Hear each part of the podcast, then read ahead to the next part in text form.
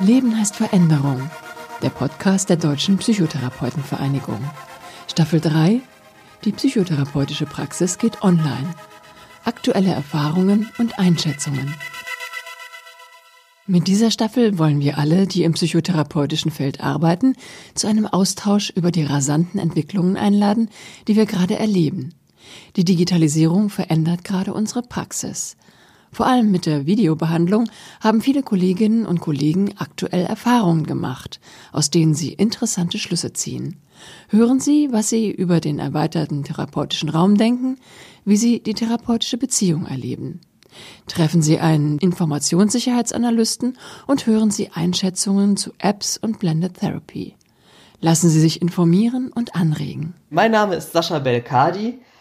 Ich bin 30 Jahre alt, ich habe meine eigene Praxis in Mönchengladbach und habe einen verhaltenstherapeutischen Schwerpunkt und habe durch die Corona-Krise ganz schnell, ganz intensiv zur Online-Therapie gefunden. Ich glaube, meiner Generation oder mir zumindest haftet da so eine pragmatische Handlungsebene an, auf der ich einfach sage, ja, guck mal, da ist jetzt eine digitale Möglichkeit, Therapie zu machen. Ich fange mal einfach an wir werden uns das schon während des Gesprächs erarbeiten, das Nötigste. Vieles kann ich vorher auch testen. Und dann findet man so gemeinsam rein. Thema dieser Folge: der digitale Therapieraum. Das Bewusstsein lag ganz stark auf meiner Seite erstmal. Also, wie, wo setze ich mich eigentlich mit dem PC hin? Äh, damit kein Gegenlicht ist, ganz einfach gesagt, ne, damit ein ruhiger Hintergrund ist. Ähm, also, und wo kann ich quasi gut arbeiten? Wo kann ich meine Unterlagen hinlegen? Wie soll das aussehen für den Patienten? Nach und nach wurde mir aber bewusst, dass es auf der anderen Seite auch ganz viel einerseits irgendwie zu sehen und zu entdecken gab, andererseits aber auch zu strukturieren und zu gestalten. Da gab es dann Patienten, die haben irgendwie auf der Couch gesessen und hatten dann das Handy, wussten nicht, wo die das Handy hinpacken sollten, damit man irgendwie eine gute Verbindung hat. Und wenn jemand anders durchs Bild läuft, dann ist natürlich die Schweigepflicht gefährdet. Es muss ein Raum sein, der zugemacht ist, der, der, ruhig ist, wo man weiß, dass die Daten und das, was besprochen ist, unter vier Augen bleibt und nicht vielleicht noch Kinderohren erreicht, für die viele Psychotherapie-Themen einfach nicht gemacht sind oder ein Partner dabei ist, der unter Umständen dann mithört, weil so ist es nun mal nicht gedacht. Das soll ein geschützter Raum sein.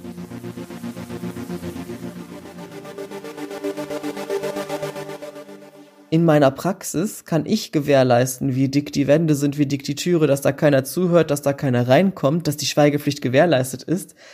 Ich gebe aber im digitalen Raum schon ein Stück weit Kontrolle aus der Hand. Ist da ein Trojaner auf der anderen Seite? Wird da was aufgenommen, mitgeschnitten?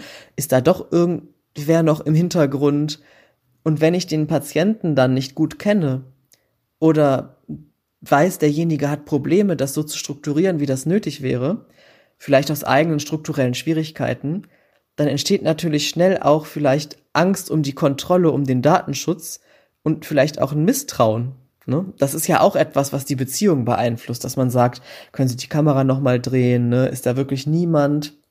Das habe ich ja, das habe ich schon gehabt, ne, dass ich dann gesagt habe, äh, mal schauen, ne? also ist da, ist, ja, sie sagen das jetzt, ne, aber ich habe da schon was gehört und das ist dann eine ganz merkwürdige Situation, die ja so niemals entstehen würde, wenn der Therapeut die Kontrolle über das Setting hat. Das gibt man ja auch ab.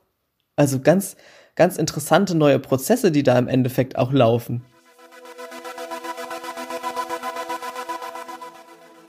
Über das Erleben von Sicherheit im therapeutischen Raum.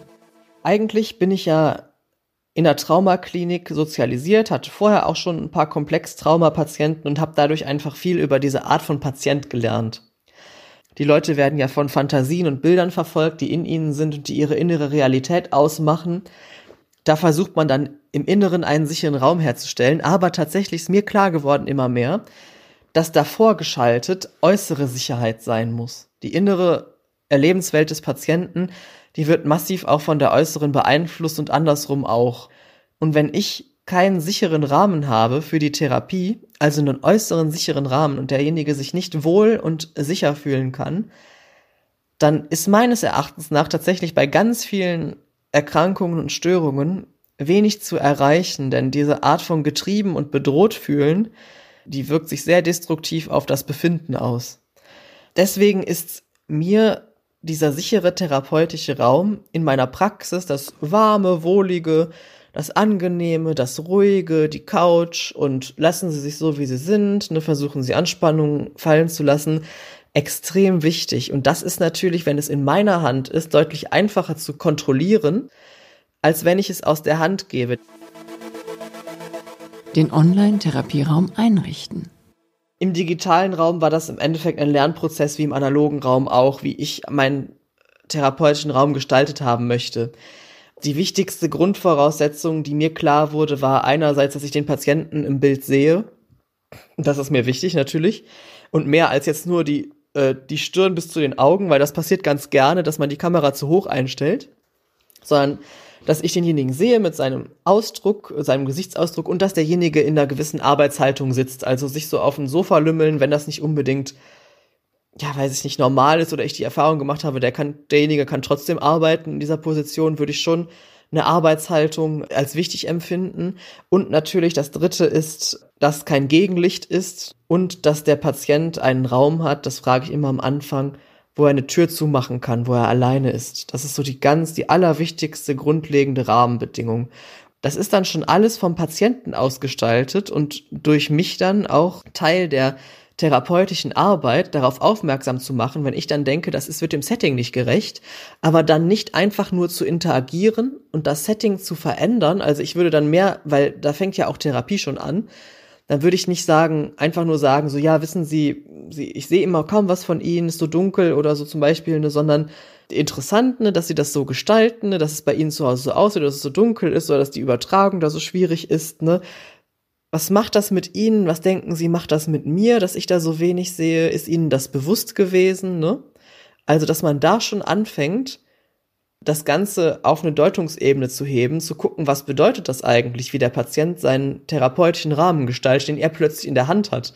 Und wie kann man den so verändern, dass wir uns beide wohlfühlen, wenn derjenige sagt, mir ist es wichtig, dass es irgendwie dunkel ist, warum auch immer, oder das ist der Raum, den ich zumachen kann, der ist halt relativ dunkel, da muss man sich auf einen Kompromiss einigen und gucken, dass der, dass der therapeutische Rahmen so gestaltet wird, dass ich damit leben kann, aber auch der Patient. Eine der ersten Sachen, die mir aufgefallen ist, ist der Nackenschmerz. Mir ist nämlich klar geworden, dass meine Hardware, dadurch, dass ich so viel Online-Therapie mache, langsam mal aufgerüstet werden musste mit einem, durch einen anderen Bildschirm in der Praxis ich habe mir ein Headset gekauft für längere Telefonate. Ich habe geguckt, dass das mit den Boxen vernünftig läuft. Ich habe nochmal über den Hintergrund nachgedacht. Ich denke jetzt mittlerweile, ich habe extra darauf geachtet, ergonomische Therapiesitze. Also im Therapieraum ist schon ein sehr hochwertiger Stuhl. Ich muss wahrscheinlich meinen Schreibtischstuhl jetzt auch mal irgendwann aufwerten, weil ich bin ja im Endeffekt mein eigener Arbeitgeber. Aber auch, es ist am besten, wenn der Bildschirm auf Augenhöhe ist. Ich habe einen Laptop, weil der klein ist guckt man immer runter. Wenn man das langfristig macht, kriegt man wahnsinnige Nackenprobleme. Und das heißt, ich musste alles ein bisschen höher setzen, eine Tastatur anschaffen. Also tatsächlich hat sich mein Arbeitsplatz im Endeffekt jetzt schon deutlich verändert. Und im nächsten Schritt, wenn sich das so hält, bin ich äh, am Überlegen, einfach in, im Therapieraum einen Bildschirm mit zu installieren, um dann quasi den Therapieraum online umzurüsten. Das ist aber jetzt erst der nächste Schritt. Vom Bildschirm und auf der anderen Seite. Eine extrem lustige Situation, also leider ist mir auch extrem unangenehm tatsächlich, aber war folgendes. Ich hatte, ähm, ich hatte schon irgendwie die dritte Videositzung und dann waren aber die Systemtöne immer wieder dazwischen. Da kommt eine E-Mail rein und dann macht das E-Mail-Programm äh, so ein Tüdelüdüm. Und dann habe ich irgendwann dann einfach das stumm geschaltet, gemutet. Hab aber nicht gesehen am Ende der letzten Sitzung, dass ich scheinbar auch mein Mikro gemutet hatte. Dann kam eine Patientin, deren Thema tatsächlich auch war, dass sie ja eigentlich Fehler immer auf sich attribuiert. Also Fehlerprobleme sind ja eigentlich immer so ihres. Also sie verursacht ständig Probleme wie die Videositzung startet und ich höre sie natürlich nicht, weil ich den PC auf Mute hatte.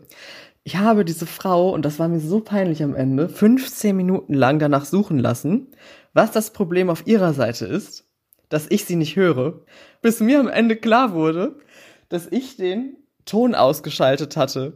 Also das, das war ein herrlicher Moment, ne, wo man einerseits dann therapeutisch damit arbeiten konnte, was da im Kontakt passiert ist, auch wenn es ein Fehler von meiner Seite aus war, ist ja auch sehr menschlich. Andererseits konnte man aber auch das Muster nochmal so ganz anders ergründen, das ja auch im, vor dem digitalen Raum keinen Halt machte. Ne? Es passiert ein Fehler und es muss natürlich ihre Schuld sein. Ganz, ganz, ganz spannend. Ein anderes tolles Erlebnis war, dass ich eine Patientin habe, die hat ganz viel gemalt und hat mir immer schon Bilder auch davon mitgebracht auf ihrem Handy. Die konnte mich dann quasi durch ihr Atelier mal führen und ich konnte mir anschauen, wo sie genau malt, was sie genau malt. Und das Tolle war, das hatte sie sich auch während des therapeutischen Prozesses, das war so eine Art Übergangsgeschichte vom Arbeitsleben ins Rentenleben mit ganz vielen Schwierigkeiten. Und dann konnte sie mir diesen diesen, ich meine, Lebensraum, ja, den sie sich auch in meiner Praxis erschlossen hatte, kann man sagen, ne? Wo wir gemeinsam dann ihr auch eine neue Perspektive eröffnet hatten, konnte sie mir erstmals dann ja richtig live in Farbe und 3D vorführen. Und es war ein richtig, richtig toller, ähm, tolles Setting. Wenn man die Kontrolle abgibt und sich darauf einlässt, dass man den therapeutischen Raum um den Raum des Patienten, den Privatraum erweitert, dann kann man natürlich auch ganz andere Erfahrungen machen. Die Qualitäten des Online-Raums in der Therapie. Meine Aussage wäre, dass das Setting weniger intensiv ist, ist nicht unbedingt nur ein Qualitätsverlust, sondern wenn man es gezielt als Methode einsetzt, unter Umständen sogar ein Gewinn. Weil man kann das anders gar nicht herstellen. Wie soll man therapeutisches Setting, den Raum, den Kontakt, die Beziehung, wie soll man die runterdimmen? Kann man kaum. Das geht aber so. Und das ist doch eine einzigartige neue Möglichkeit, wie sich Leute wieder an andere Leute gewöhnen. Ob es jetzt der Agoraphobiker ist, der überhaupt nicht mehr rausgeht, oder die sexuell traumatisierte Frau, der sexuell traumatisierte Mann. Und da, da sehe ich dann im Endeffekt eine wahnsinnig gute Erweiterung für das therapeutische Setting, dadurch, dass man im Endeffekt wie einen Filter online und Telefonie nutzen kann, also die Intensität verringern kann. Da würde ich quasi so eine Pyramide machen, weil ich habe jetzt da mit all diesen Formaten Erfahrungen gemacht. Am wenigsten intensiv ist Telefonieren. Dann ist intensiver online, wenn man noch ein Bild hat, ein Ausschnitt. Und das intensivste ist die Begegnung in der Praxis. Aber jetzt würde ich nämlich nicht so weit gehen zu sagen, das intensivste Verfahren ist das, was man immer unter jeder Prämisse bevorzugen sollte, sondern vor allen Dingen, wenn es um Trauma geht oder auch andere Patienten, die schnell reizüberflutet sind, kann dieser Filter, also die Glasscheibe, die man ja hat, zwischen mir und dem Therapeuten und der kleine Ausschnitt und das heimelige Gefühl, zu Hause sitzen zu können, ganz andere Dinge ermöglichen, ohne direkt eine Überflutung darzustellen. Und wenn man die Glasscheibe wegnimmt und sogar telefoniert, dann sieht man den anderen ja nicht mal. Im Endeffekt ist das Online-Sehen oder das Telefonieren schon fast wie eine Intervention, die schamhaftere Dinge durch den geringeren Kontakt einfach ermöglicht. Oder auch das Zusammensein erst ermöglicht, weil weniger intensiv. Wohingegen das Intensive für sich auch eine Intervention ist, bei der man ganz intensiv Affekte gemeinsam aushält. Aber Leute, die das noch nicht schaffen, denen kann durch die geringeren Zugangswege der Weg gebahnt werden dahin. Meine Wunschvorstellung wäre, dass man pragmatisch zwischen den Medien und den Formaten hin und her wechseln könnte, vor dem Hintergrund, dass ich denke, dass Patientenbehandlung dadurch bereichert wird, durch dieses niedrigschwelligere, durch die Möglichkeiten, über Distanzen zu überbrücken und Ängste vor direktem Kontakt. Das heißt, für den Patienten all diese Medien möglich zu machen, dass ich in drei Jahren wirklich online behandeln kann, wenn ich es brauche, telefonisch, wenn ich es brauche, und aber der der die Begegnung, die direkte, niemals komplett abgehängt werden kann durch diese Formate, die aber den Raum erweitern und bereichern. Das war ein Podcast der Deutschen Psychotherapeutenvereinigung, realisiert von Christiane Zwick, Stories und Impulse. Die nächste Folge hören Sie auf der Seite der DPTV.